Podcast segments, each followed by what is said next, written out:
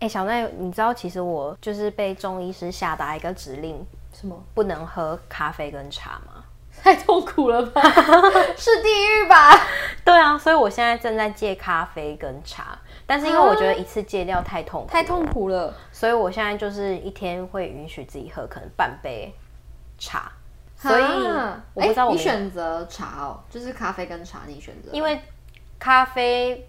就是毕竟是比茶更严重一点，对啊，哦，所以我真的不知道以后我们录音要。哎，咖啡因在那个医生的眼里好像真的是很差劲的一件事情，就是班上坏同学。你知道我之前，你知道我之前看过一本书叫做《为什么要好好睡觉》，嗯，然后它里面就有呃讲说，有人做过一个实验，就是让蜘蛛喝就是有大麻、K 他命，然后咖啡因跟。就是一些药物这样子，嗯、然后给他们喝完这些东西之后，让他们去织网，然后大家可以上网去看，就是你比如说 K 他命啊，或是大麻，就是它的那个织的网会有点奇怪，但是最残破不堪的就是咖啡因啊，真的假的？对啊，可是人脑跟蜘蛛。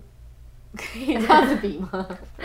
你可以去看一下那个 研究，哦、我觉得那个研究还蛮有趣的，很妙哎、欸。对，然后科学的部分我就不细说，因为我觉得我会，我怕我会讲、嗯。先不要，对，先不要。反正 anyways，我就是在想 说，那我可以补充一个，好，就是因为我在查资料的时候，我有看过，就是在台湾的卫福部的网站，其实是有公布说，就是他每年都会有那种国人的饮食指南建议，嗯、所以他其实有建议说，其实每天一杯黑咖啡对人体是有益的。所以他会建议说，就是成人的话可以每天喝一杯的黑咖啡，但他不建议就是你原本没在喝咖啡的人因此去喝，就他不是要鼓励这个，他是说如果你原本有在喝咖啡的话，那你每天喝一杯黑咖啡是对身体还不错的。嗯，对对，就是一项东西。本来就没有极好或是极坏啦。嗯、对于这些，比如说有咖啡因，我觉得你就先减少，因为你以前可能是喝太多。对，我就是喝太多，搞不好你先减量就有啊。我现在就是直接咖啡都不喝了，然后我现在已经好痛苦，第二三周，第二三周，然后我觉得心情真的比较平稳。真的吗？对，哦、就不会大起大落。好，祝大家新年快乐！新年要讲这个东西吗？笑死！恭喜恭喜恭喜你呀！恭喜恭喜恭喜你！吉祥话，吉祥话，吉祥哦！对对对，你来来，你先。我的很好笑哎。好来，我的要我要祝大家新的一年，嗯。好舒服，好舒服啊，好舒服，就什么事都好舒服，工作好舒服，感情很舒服，什么都很舒服，睡觉睡得很舒服，很棒吧？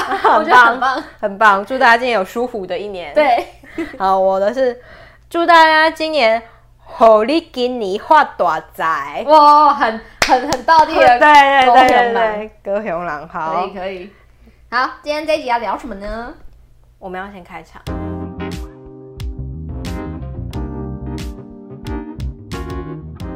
你现在收听的是聊杯关系吧，祝大家新年快乐，新年快乐，恭喜发财。我是 Vivi，我是小奈。对，我们今天要聊什么呢？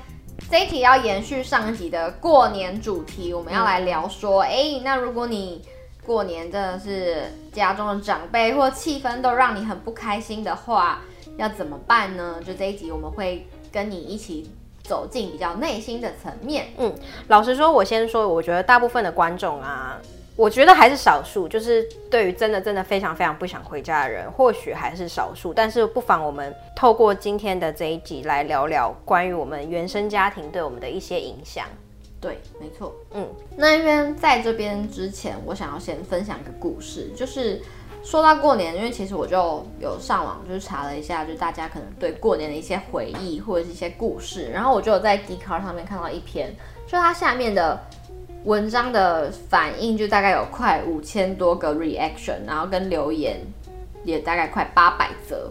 那这篇的标题它叫做“对不起爸妈，我骗说过年要上班”。那他是在呃笔者他说他小时候是很喜欢过年，因为他终于可以放假。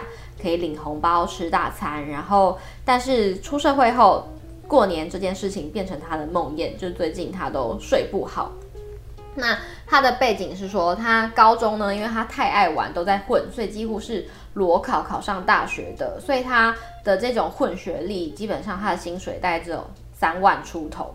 那近几年他回家过年的时候，家中大伯来来了，长辈出现，就很爱问说：“哎，你薪水多少啊？”就我们上一集聊到的内容。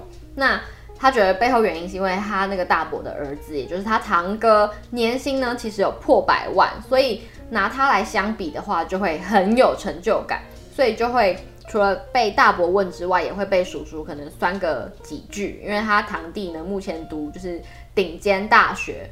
所以他就觉得说，哎，他每次过年回家都要被酸来酸去，就是比来比去。所以他觉得说，过去的这五年，在他的心理上，真的会觉得真的很痛苦。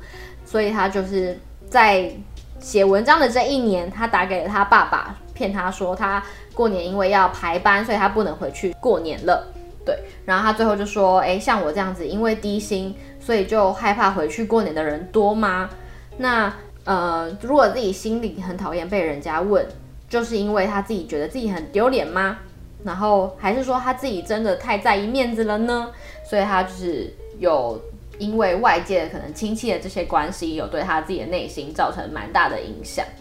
然后我觉得他这个故事就刚好来当做我们这一集主题的一个 opening，就是可能家中长辈对我们可能心情上面有影响的话，我们可以怎么样去思考这件事情？好，那呃，这个故事我觉得它有一个很有趣的一个点，大家可以看，就是说它的标题叫做“对不起爸妈，我骗说过年要回家”。它其实是有一种过年要上班哦，过年要上班，嗯，就是他说对不起爸妈，所以他是非常愧疚的嘛。那为什么我们呃对于自己的照顾者或是爸妈，因为他他他说啦啊，他对不起的是爸妈，不是大伯那些。对对，所以那为什么我们我们会对这种长辈会有又爱又恨的感觉？我我觉得。过年这个主题，我想要聊一点点比较不一样的是，或许我们可以趁机来聊聊，就是原生家庭对我们的影响。嗯，然后呃，原生家庭对我们的影响，呃，大家都知道很大，但我们到底要怎么从这件事情有多大？对，有多大？对，有多大之外呢？从哪里去观察它影响了你？对，这件事情也非常的重要。所以刚好就趁过年的这个契机。嗯也许可以就是观察一下，嗯、对，就是这件事情让我觉得很不开心，然后你可能去借由过年的这个氛围与自己小小对话。嗯，没错，或许你也可以利用以下我们将分享的这些技巧，去观察你的长辈们，比如说去观察你那个大伯，或是观察你的爸妈，嗯，他们。他们自己原生家庭对他们影响是什么？所以导致他们说出这样子的话。哦，说观察再观察，对，往上观察，往上观察，就是不要凡事都以自己为出发点嘛。嗯、当你理解为什么别人这么做的时候，你就比较容易原谅对方。哦，因为大家都过年，大家都在，对，每个那个造势的人都在这里。比如说，比如说爸爸个性怎么样，结果你看到阿公是那个样子，那就哦，我知道了。对，就我理解了。哦，我懂了。因为毕竟过年是个。非常难得，你可以看到所有亲戚的样子。嗯、那所有亲戚其实就是你自己缩影，你的拼图的其中一块。对，所以不妨我们今天透过了解原生家庭，然后来观察，说你自己的个性今天造成什么样的原因，或者是你爸妈、你的甚至你的阿公是怎么样一代一代，或是往旁边大大伯、姑姑这种病毒扩散，对，是什么样子？好，我觉得这个主题超棒的，因为它。嗯，虽然说它是有点知识层面的，但我觉得我们这一集里面会有点微微就是点到为止，然后大家也可以跟着我们这个主题，就是一起来思考。然后如果你有兴趣的话，你也可以上网查资料，然后可以更进一步的去嗯了解。好，那因为原生家庭的那个影响啊，要聊的话可以非常非常的大，对，我们聊不完，对，我们可能会聊到中秋节，先不要。所以，所以呢，今天我们会 focus 在。呃，个性上，比如说你是什么样的依附人格？那什么是依附人格呢？依附人格就是我们小时候，就是你需要被照顾的那个时期，从你出生开始，你跟照顾者，这个照顾者有些人是爸妈，有些人是阿公阿妈，对，有些人是阿姨，随便都可以。对，只所以我们等一下以下就会统称这些人为你的照顾者。嗯，那呃，这些照顾者跟你的互动会影响到你长大之后，或是你从小到大。你跟这个人的关系是什么？你是以什么样子的面貌呈现？嗯，比如说是很亲近的，或者是比较焦虑的，对，这个东西叫做没安全感，没安全感，这个东西叫做依附关系。嗯，不好意思，这个东西叫做依附人格。那以下有四个大要素会影响你的依附类型。嗯，而且依附人格，我记得它会影响到说，就是除了你跟这段照顾者的关系之外，或是你跟原生家庭的关系之外，也会影响到你未来在你跟你另一半的关系。没错，嗯，就是你长大，不管是对内对自己。对外对你的情人、对朋友、对公司，嗯、都是会从这个依附类型特质上面来。对对对，嗯、那什么东西会影响到你的依附人格呢？嗯，第一个是呃，主要有四个。然后第一个呢，是你小时候有没有感到安全？因为你知道婴儿在出生的时候是非常脆弱的，嗯、一定是要有照顾者。对。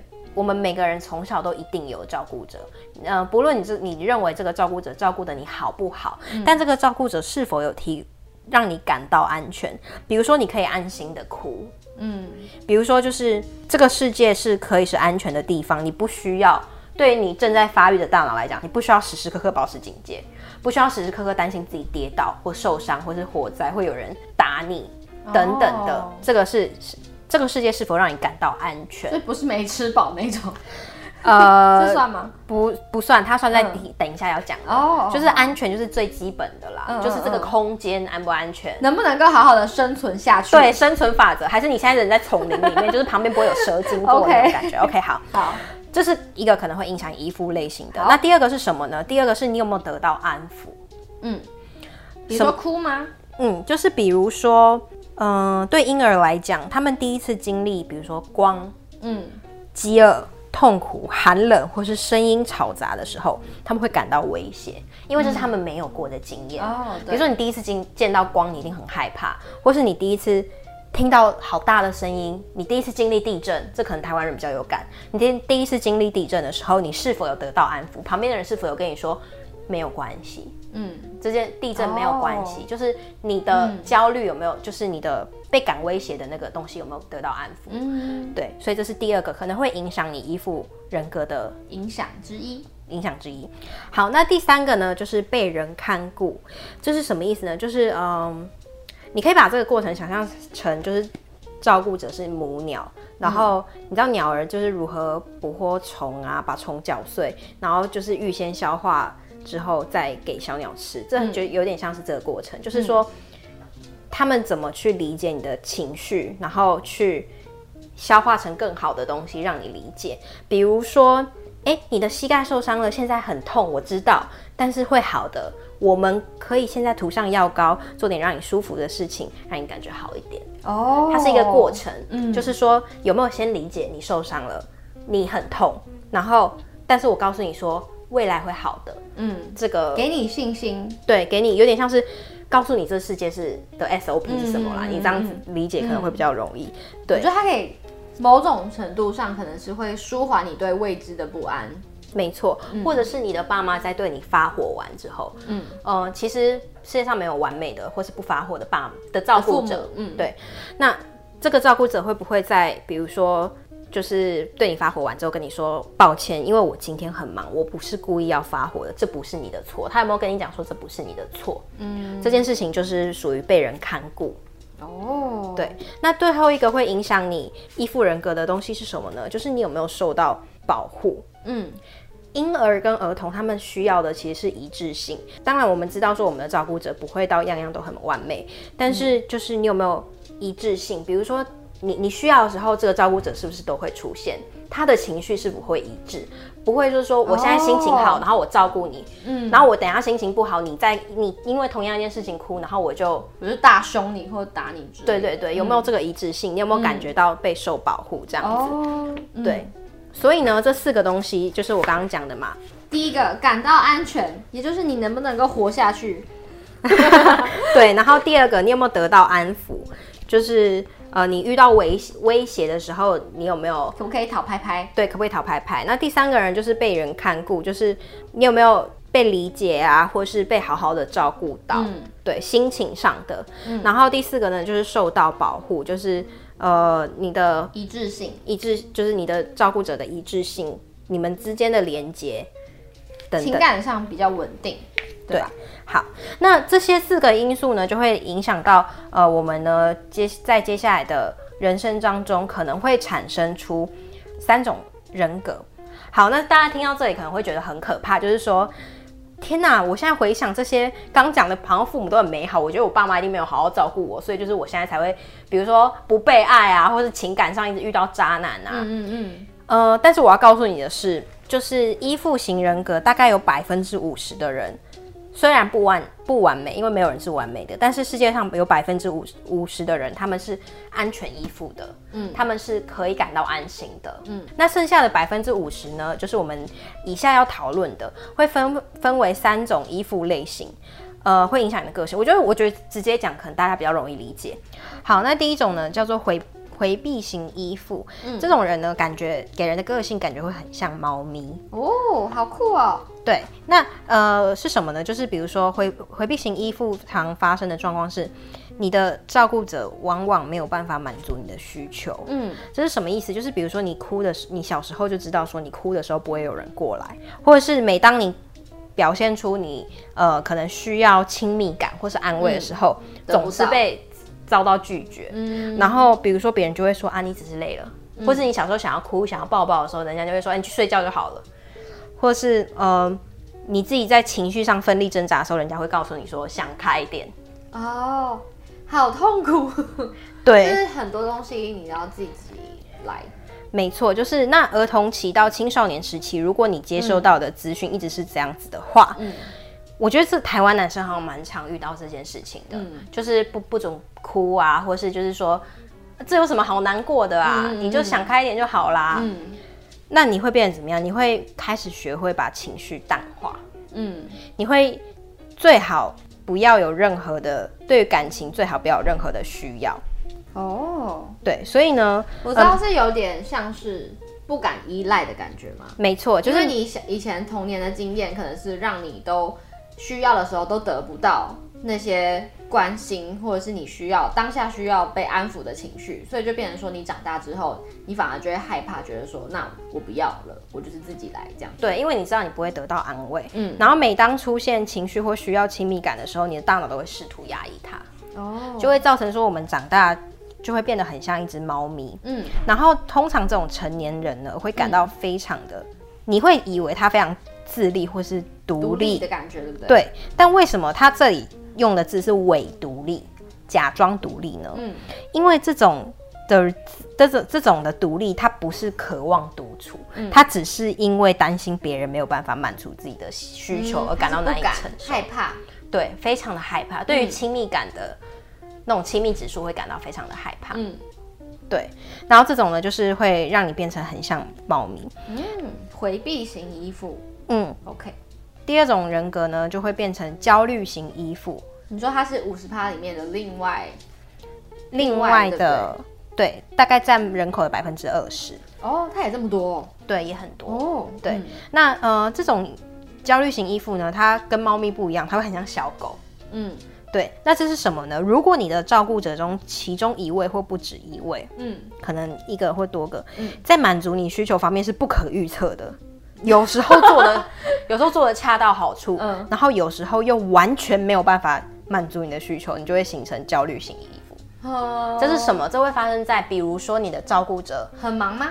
也有可能，嗯，很忙也是一个原因。然后不然的话，他们情绪不稳定，或是有在用服用药物，或是酒精成瘾，哦，甚至是家长的其中一方可能就家长关系可能相处不好，然后。我知道了，嗯，是你前面说的一致性里面的不一致，对。然后他就是可能，虽然我很爱你，但是我跟你爸相处不好，所以我我搬到外面去，然后我久久才能回来一次。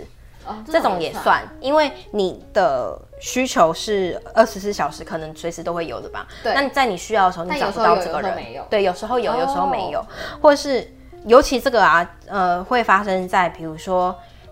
这你的照顾者是有用药或者是酒精成瘾的状况下，嗯，这个反应又是更大的哦。就是照顾者本身是处于比较不稳定的状态。对，然后你需要提供情绪支援的时候，他们可能会不见人影。然后小时候你就会想说，哎，嗯，这到底是什么意思？他们有在乎你吗？嗯，但当他们出现或是好的那个出现的时候，又会变成完美形象的照顾者。嗯，这就会导致呢，你很像你你你很像一只小狗，因为你想要讨好所有的人。嗯，因为我不确定你什么时候会照顾我，所以我就一直讨好，一直讨好，得到我要的照顾。然后这个呢，会压低我们的需求，对，是会变得比较自卑的意思吗？嗯，倒不一定，我觉得不是自卑，他就是在人际关系上会比较讨好。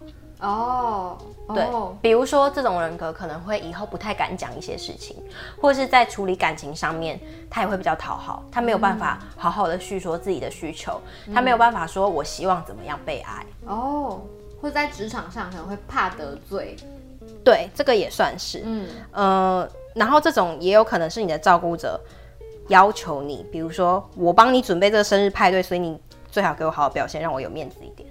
然后这种呢，你就会。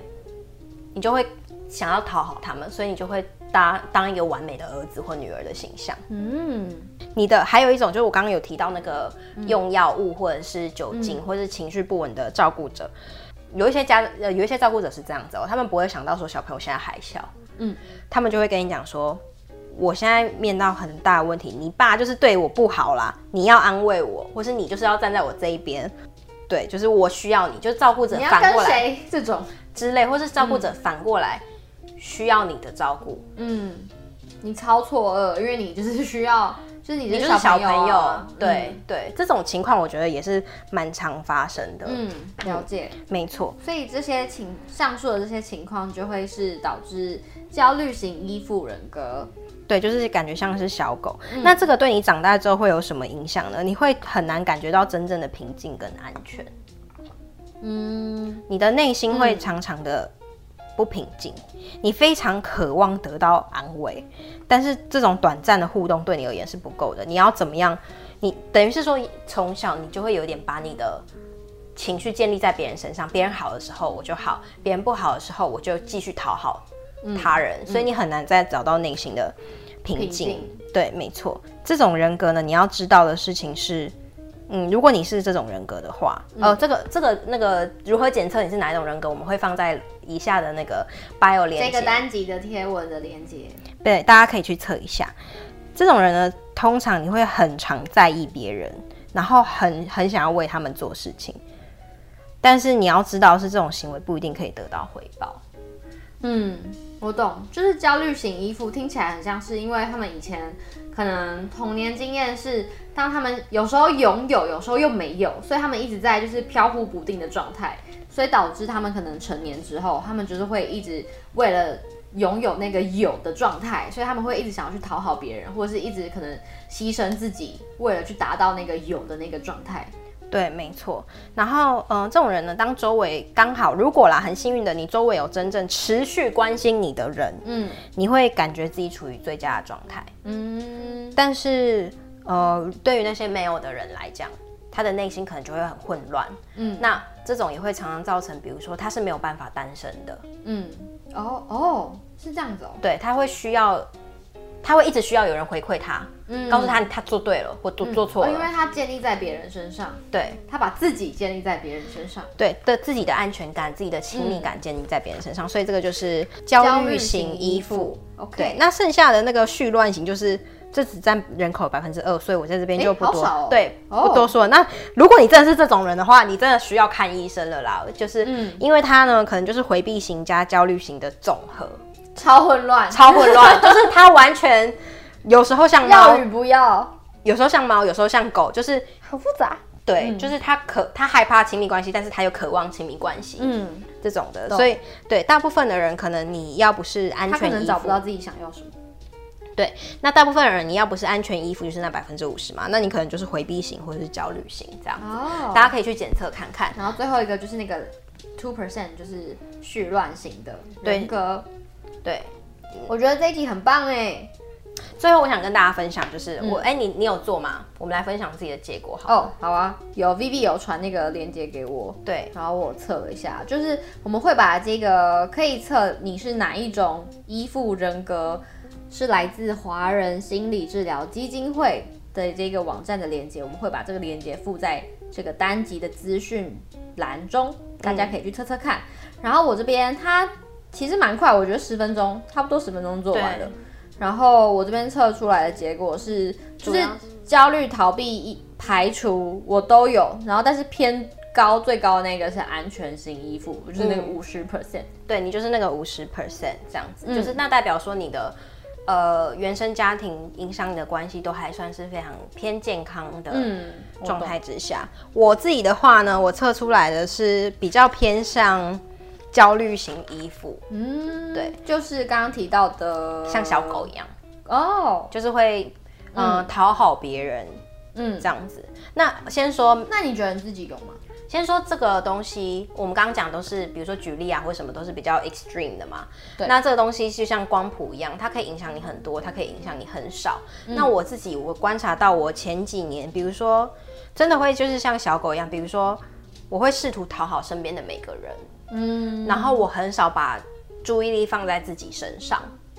会吗？嗯，比如说我会下班或者是干嘛，我就是想要跟别人出去玩。哦，对对对，对这个很明显。对，然后我不能一个人跟自己 独处，嗯嗯、因为我都是把注意力放在别人身上。嗯、然后只要有一个朋友最近比较疏远，或是几天没聊天，或是他发生什么事情，然后我不知道，我就会很焦虑，我就会很想要 follow up。哦，对，那在感情面，呃，可能也有这样子的，也有这样的倾向过过去了，就是你会比较讨好，就是我很怕别人心情不好，然后我很少分享我自己心情不好的时候，嗯，对，因为我不知道要怎么去做这件事情，嗯，嗯，我懂我懂，对对对，所以我自己的话，我是偏向那个焦虑型依附的，哎、嗯，那我有个问题，嗯，就我想问，这个依附的人格特质，它是会改变的吗？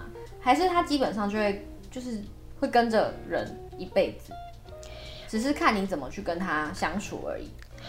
对，他基本上会跟着你一辈子。哦，所以他基本上就是定，就是定调。嗯，你的个性会改，你的想法可以被改变。对，就有点像是，因为刚说了安全依附、回避型依附、焦虑型依附，没有谁比较好，没有谁比较怎么样怎么样。对，它是你的一个特征。对，我知道它很像血型。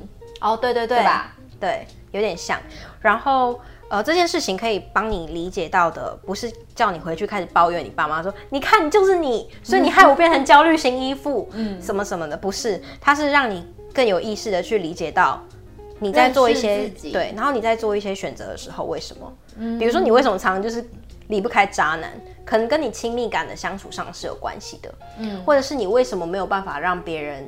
接受你的内心，有些有一些人是这样哦，尤其是男生，他们会觉得说，哦，单身最酷，嗯，然后就是，哦，我都我就是随便玩玩，我好酷，就是我不要跟大家在一起。我看你讲这句话很好笑，就是我我不要跟我不要我不要稳定的关系，我好酷，嗯。但有没有可能是因为你是回避型依附，你害怕那个亲密感，嗯。可是性爱这件事情，它也是亲密感的一种，嗯。那。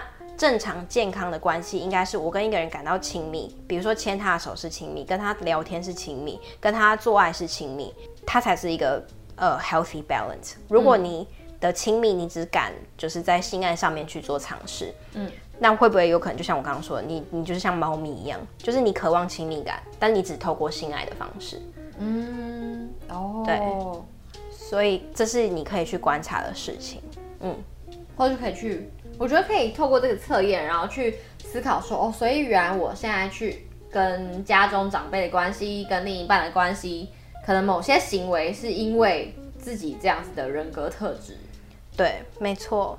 所以就是，这就是简单先分享一下原生家庭对我们的影响啦。我觉得很棒。对啊，希望大家在过年的时候也或许可以思考这件事情。对，然后我觉得重点就是不要去怨对。原生家庭怎么样，或者是原本的照顾者怎么样？因为可能你知道，每个人都有自己的难处。然后我觉得分享这个人格特质，依附的人格特质，我觉得主要是想要让大家就是可能更认识自己。对，没错。好，希望大家都能从中获得些什么啦。有个温馨的年，没错。祝大家好，好利发大财，要讲。好舒服，好舒服。做完这个测验，好舒服，好舒服。好啦，那喜欢的话，请就是欢迎大家分享给你身边其他的朋友，让他们也知道什么是依附人格，然后原生家庭是怎么样影响我们的依附人格。哎、欸，那你们建议就是叫另一半去测吗？我觉得可以哎，但他要不要分享是另外一回事。对，就是我觉得可以，就是彼此知道说，哎、欸，我跟另一半是各自。哎、欸，搞不好对啊，搞不好你们也蛮好，搞不好你们一个测出来是回避型，然后一个是焦虑型。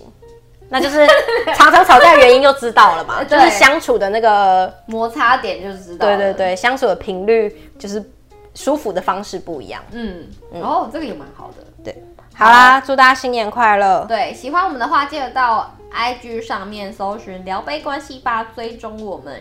然后我们也开启抖内功能了，谢谢有抖内我们的伙伴。